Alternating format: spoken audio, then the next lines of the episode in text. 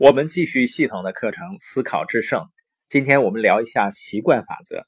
在前面的课程中，你是在利用时间还是滥用时间？我们了解到，我们没有办法管理自己的时间，我们在管理自己的优先次序。也就是说呢，找到你建立资产需要做的最重要的事儿，然后呢去做它。但是有的朋友呢，还是觉得自己做不到专注，那是因为什么呢？就是我们还没有养成习惯，所以你成功的做一件事情，最重要的是什么呢？就是找出你生意中最重要、最需要做的那件事，然后呢，持续如一的去做。德斯特说啊，成功的关键在于持续如一的做一件事情，你需要持续的努力。如果你经常做一件事，你就养成了习惯了。然后呢，你就不会再感到心理疲劳。比如你的生意如果需要你讲解商业计划，你就要养成随时随地跟社群里或者周围的人交流的习惯。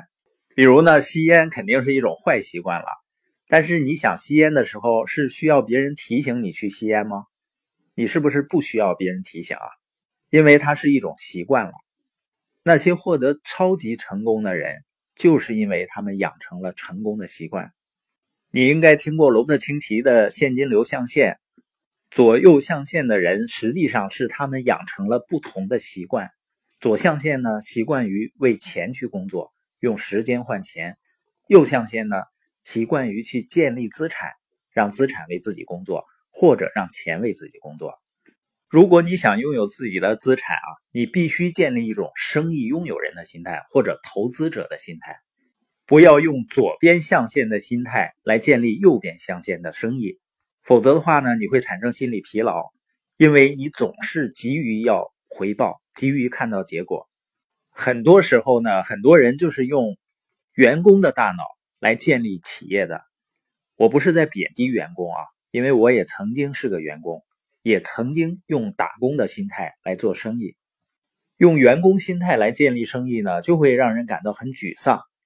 但是，当你能够持续的去关注建立团队、建立系统的时候，尤其是养成习惯了以后，我们就会建立正确的心态。实际上，当你持续如一的去做一件事情，把它养成习惯了以后，你就已经成为了不同的人了。你也可以理解为呢，你跟周围的人看起来表面还是一样的，但是呢，你已经进化成为一个不同的人，就像毛毛虫一样。毛毛虫呢有一个大脑，是很小的大脑，那它生活的全部内容呢就是爬行，然后进食，让自己长得很胖，然后睡觉，那就是它的全部工作。它有一个很小的大脑，它只会到处爬，吃东西，长胖，然后储存食物，然后节俭。慢慢的呢，他的身体就会发生变化，大脑啊等器官也同样会发生变化，然后形成了一个新的大脑。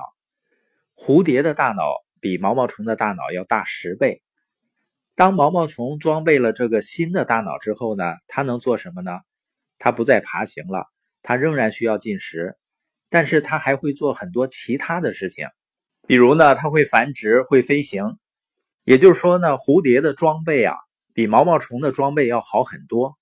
如果你能理解这一点，你就能够理解为什么我们说你要做一些基本的事情，持续如一的去做重要的事情，去学、去做、去教，持续做一件事情，把它变成一种习惯。这时候呢，你可以理解为你自己已经重生了，你已经变成了一个更新的自己。